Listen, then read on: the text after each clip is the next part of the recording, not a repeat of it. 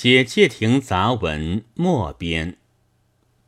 一九三六年，凯绥科勒惠之版画选集序幕。凯绥叙密特，以一八六七年七月八日生于东普鲁士的屈尼培克。他的外祖父是卢伯，即那地方的自由宗教协会的创立者。父亲原是候补的法官。但因为宗教上和政治上的意见，没有补缺的希望了。这穷困的法学家，便如俄国人之所说，到民间去做了木匠，一直到卢伯死后，才来当这教区的首领和教师。他有四个孩子，都很用心的加以教育。然而，先不知道凯绥的艺术的才能。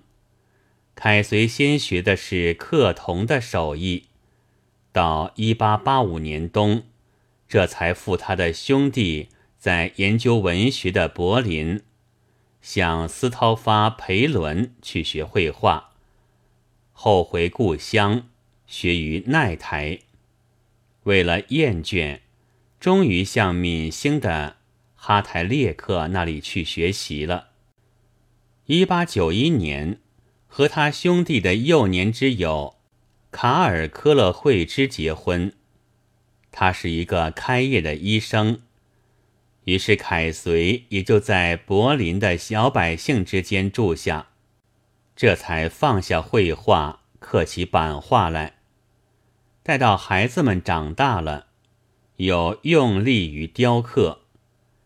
一八九八年制成有名的《织工一葵》，几六幅，取材于一八四四年的史实，是与先出的霍普德曼的剧本同名的。一八九九年刻格莱钦，零一年刻断头台边的舞蹈，零四年旅行巴黎，零四至八年。成连续版画《农民战争》七幅，获盛名，受罗马别墅奖金，得游学于意大利。这时，他和一个女友由佛罗伦萨步行而入罗马。然而，这旅行据他自己说，对于他的艺术似乎并无大影响。一九零九年左失业。一零年作《妇人被死亡所捕》和以死为题材的小图。世界大战起，他几乎并无制作。一九一四年十月末，他的很年轻的大儿子以义勇兵死于弗兰对伦战线上。一八年十一月。被选为普鲁士艺术学院会员，这是以妇女而入选的第一个。从一九年以来，他才仿佛从大梦初醒似的，又从事于版画了。有名的是这一年的纪念李伯克内西的木刻和石刻，零二至零三年的木刻连续画战争。后来又有三幅无产者，也是木刻连续画。一九二七年为他的六十岁纪念，霍普德曼那时还是一个战斗的作家，给他书简道：“你的无声的描线，亲人心髓，如一种残酷的呼声，希腊和罗马时候都没有听到过的呼声。”法国罗曼·罗兰则说：“凯绥科勒惠芝的作品是现代德国的最伟大的诗歌。他照出穷人与平民的困苦和悲痛。这有丈夫气概的妇人，用了阴郁和鲜浓的同情，把这些收在他的眼中。他的慈母的万里了。”这是做了牺牲的人民的沉默的声音，然而他在现在却不能教授，不能作画，只能真的沉默的和他的儿子住在柏林了。他的儿子像父亲一样，也是一个医生。在女性艺术家之中，震动了艺术界的现代几乎无出于凯随科勒惠之之上，或者赞美，或者攻击，或者又对攻击给他以辩护。诚如亚非纳留斯之所说。新世纪的前几年，他第一次展览作品的时候，就为报章所宣传的了。从此以来，一个说他是伟大的版画家，人就过作无聊的不成画道。凯随科勒惠之是属于只有一个男子的新派版画家里的，别一个说。他是社会民主主义的宣传家，第三个却道他是悲观的困苦的画手，而第四个又以为是一个宗教的艺术家。要知，无论人们怎样的各以自己的感觉和思想来解释这艺术，怎样的从中只看见一种的意义，然而。有一件事情是普遍的，人没有忘记它。谁一听到凯随科勒惠之的名姓，就仿佛看见这艺术。这艺术是阴郁的，虽然都在坚决的动弹，集中于强韧的力量。这艺术是统一而单纯的，非常之逼人。但在我们中国。少界的还不多，我只记得在已经停刊的《现代》和译文上，各曾刊印过他的一幅木刻。原画自然更少看见。前四五年，上海曾经展览过他的几幅作品，但恐怕也不大有十分注意的人。他的本国所复制的作品，据我所见。以凯随科勒惠之画帖为最佳，但后一版便变了内容，忧郁的多于战斗的了。印刷未经而幅数较多的，则有凯随科勒惠之作品集。只要一翻这集子，就知道他以深广的慈母之爱，为一切被侮辱。和损害者悲哀、抗议、愤怒、斗争，所取的题材大抵是困苦、饥饿、流离、疾病、死亡，然而也有呼号、挣扎、联合和奋起。此后又出了一本新集，却更多明朗之作了。霍善斯坦因批评他中期的作品。以为虽然见有鼓动的男性的版画，暴力的恐吓，但在根本上是和颇深的生活相联系，形式也出于颇激的纠葛的，所以那形式是紧握着世事的形象。永田一休并取他的后来之作，以这批评为不足。他说：“凯随科勒惠之的作品和里培尔曼不同，并非只觉得题材有趣来画下层世界的。他因为被周围的悲惨生活所动，所以非画不可。这是对于榨取人类者的无穷的愤怒。他照目前的感觉，永田一休说。”描写着黑土的大众，他不将样式来范为现象，时而现的悲剧，时而现的英雄化是不免的。然而，无论他怎样阴郁，怎样悲哀，却绝不是非革命。他没有忘却变革现社会的可能，而且欲入老境，就欲脱离了悲剧的，或者英雄的阴暗的形式。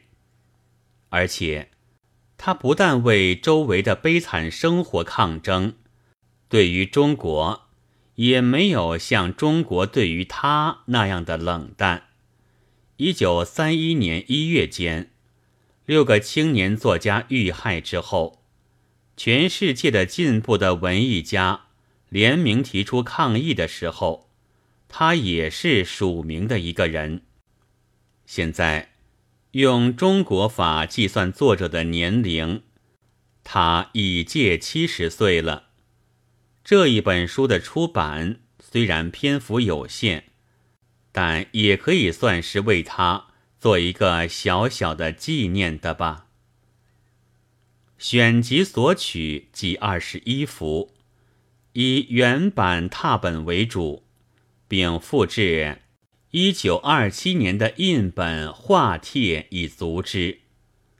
以下据亚非纳留斯及蒂勒的解说，并略参己见为目录。一自画像，石刻，制作年代未详。按作品集所列次序，当成于一九一零年请。据原拓版，原大三十四乘三十厘米。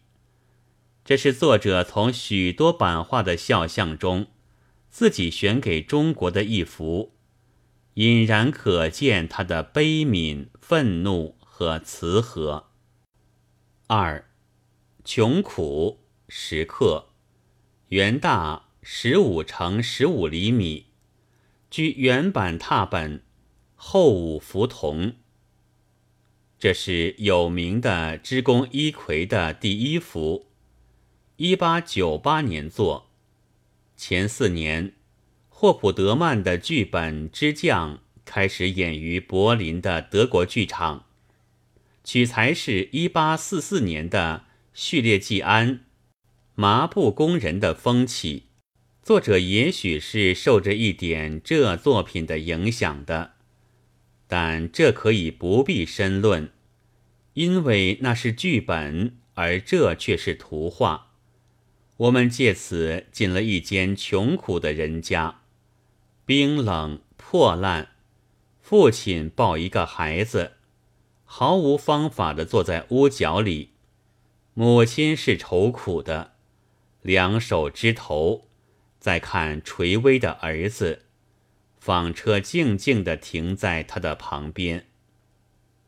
三，死亡，时刻，圆大二十二乘十八厘米。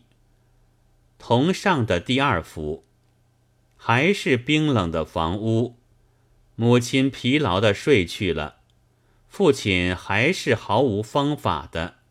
然而站立着，在沉思他的无法。桌上的烛火尚有余光，死却已经近来。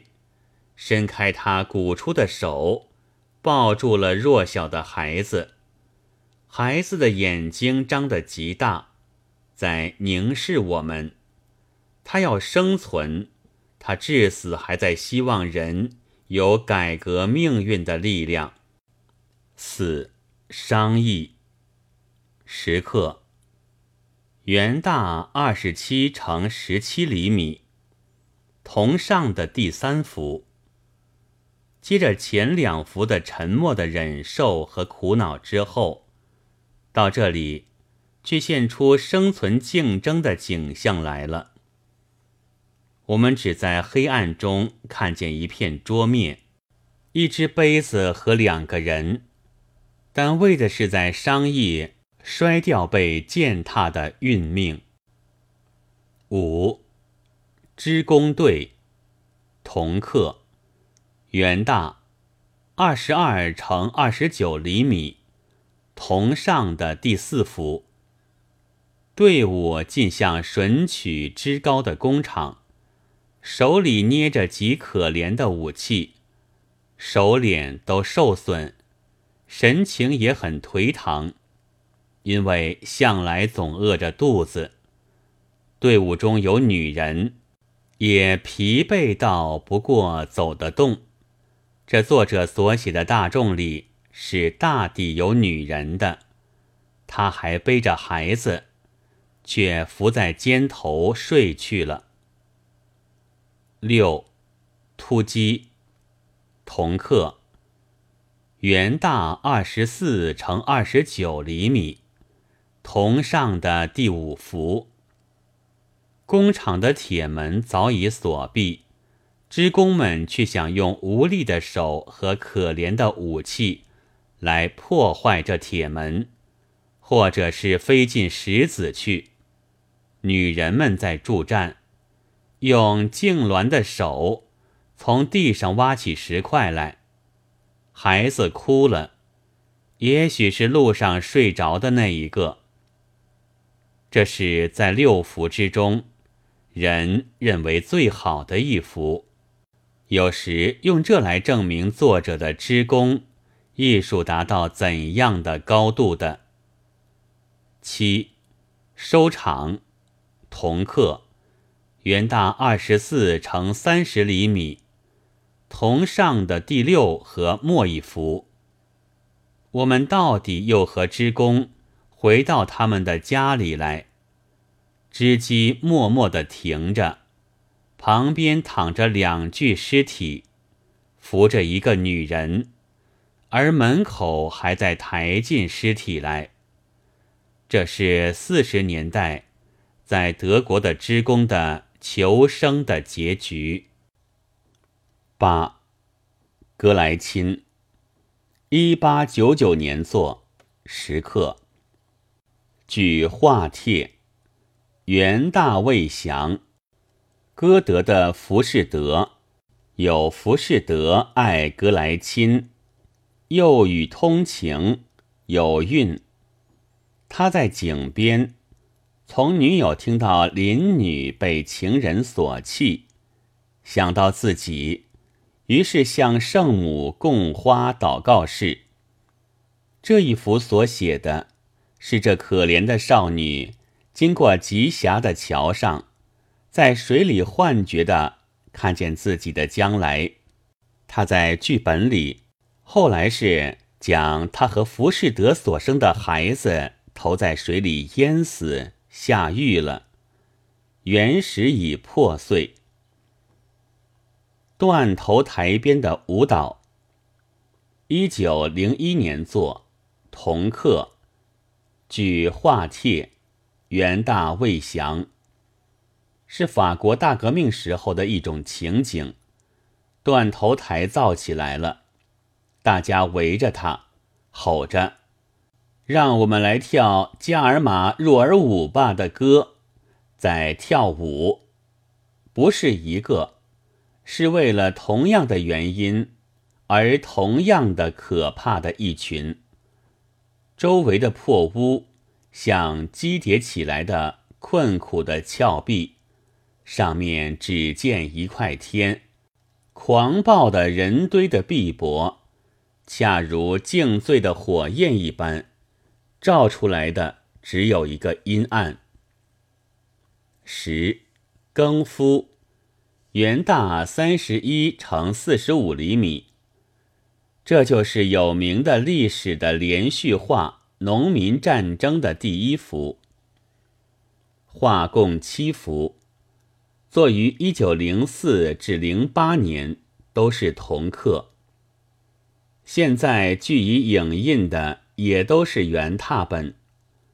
农民战争是近代德国最大的社会改革运动之一，以一五二四年请起于南方。其实农民都在奴隶的状态，被虐于贵族的封建的特权。马丁·路德既提倡新教，同时也传播了自由主义的福音，农民就觉醒起来，要求废止领主的颗粒，发表宣言，还烧教堂、供地主，扰动及于全国。然而这时路德却反对了，以为这种破坏的行为大悖人道，应该加以镇压。诸侯们于是放手的讨伐，自行残酷的复仇。到第二年，农民就都失败了，境遇更加悲惨，所以他们后来就称路德为撒谎博士。这里刻画出来的是没有太阳的天空之下，两个耕夫在耕地，大约是弟兄。他们套着绳索，拉着犁头，几乎爬着的前进，像牛马一般，令人仿佛看见他们的流汗，听到他们的喘息。后面还该有一个扶犁的妇女，那恐怕总是他们的母亲了。十一，凌辱，同上的第二幅。原大三十五乘五十三厘米。男人们的受苦还没有激起变乱，但农妇也遭到可耻的凌辱了。他反复两手躺着，下颌向天，不见脸，死了还是昏着呢？我们不知道。只见一路的野草都被蹂躏。现着曾经格斗的样子，较远之处，却站着可爱的小小的葵花。十二，磨镰刀，同上的第三幅，圆大三十乘三十厘米。这里就出现了饱尝苦楚的女人，她的壮大粗糙的手，再用一块磨石。磨块大镰刀的刀锋，她那小小的两眼里是充满着顶级的憎恶和愤怒。十三，圆洞门里的武装，同上的第四幅，圆大五十乘三十三厘米，大家都在一个阴暗的圆门洞下武装了起来，从狭窄的。哥蒂克式阶级蜂拥而上，是一大群拼死的农民。光线愈高愈少，奇特的半暗，阴森的人像。十四，反抗。同上的第五幅，原大五十一乘五十厘米。谁都在草地上没命的向前。最先是少年。喝令的却是一个女人，从全体上洋溢着复仇的愤怒。她浑身是力，挥手顿足，不但令人看了就生勇往直前之心，还好像天上的云，也应声裂成片片。她的姿态是所有名画中最有力量的女性的一个。也如《织工一葵》里一样，女性总是参加着非常的事变，而且极有力。这也就是这有丈夫气概的妇人的精神。十五，战场，同上的第六幅，圆大四十一乘五十三厘米。农民们打败了。他们敌不过官兵，胜在战场上的是什么呢？几乎看不清东西，只是隐约看见尸横遍野的黑夜中，有一个妇人用风灯照出他一只劳作到满是筋结的手，在触动一个死尸的下巴，光线都集中在这一小块上。这恐怕正是他的儿子，这处所恐怕正是他先前扶离的地方，但现在流着的却不是汗，而是鲜血了。十六，俘虏，同上的第七幅，圆大三十三乘四十二厘米，画里是被俘的结仪，有赤脚的。有穿木鞋的，都是强有力的汉子，但竟也有儿童，个个反复两手，浸在绳圈里。他们的命运是可想而知的了。但个人的神气，有已绝望的，有还是倔强或愤怒的，也有自在沉思的。却不见有什么萎靡或屈服。十七，失业。一九零九年作，同客。举画帖，圆大四十四乘五十四厘米。他现在空闲了，坐在他的床边，思索着。然而什么法子也想不出。那母亲和睡着的孩子们的模样。很美妙而崇高，为作者的作品中所罕见。十八，妇人为死亡所捕获。一名《死和女人》，一九一零年作，同课。举画帖，元大未详。死从他本身的阴影中出现，由背后来袭击他。将他缠住，反剪了，剩下弱小的孩子，无法叫回他自己的慈爱的母亲。一转眼间，对面就是两界。死是世界上最出众的全诗，死亡是现社会最动人的悲剧，而这妇人则是全作品中最伟大的一人。十九，母与子，制作年代未详，同刻，据画帖，原大十九乘十三厘米。在凯绥科勒惠之作品集中所见的百八十二幅中，可只为快乐的不过四五幅，这就是其一。亚非纳留斯以为。从特地描写着孩子的呆气的侧脸，用光亮衬托出来之处，颇令人觉得有些忍俊不禁。二十，面包，时刻，制作年代未详，想当在欧洲大战之后。据原拓本，原大三十乘二十八厘米。饥饿的孩子的急切的索食，是最碎裂了做母亲的的心的。这里的孩子们突然张着悲哀，而热烈的希望着的眼，母亲却只能弯了无力的腰，她的肩膀耸了起来，是在被人引气。她背着人，因为肯帮助的和他一样的无力。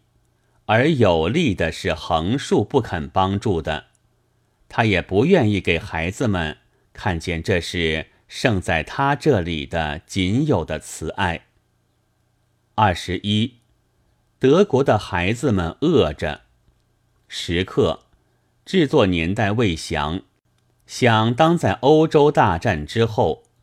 据原拓本，原大四十三乘二十九厘米。他们都擎着空碗像人，瘦削的脸上的圆睁的眼睛里，炎炎的燃着如火的热望。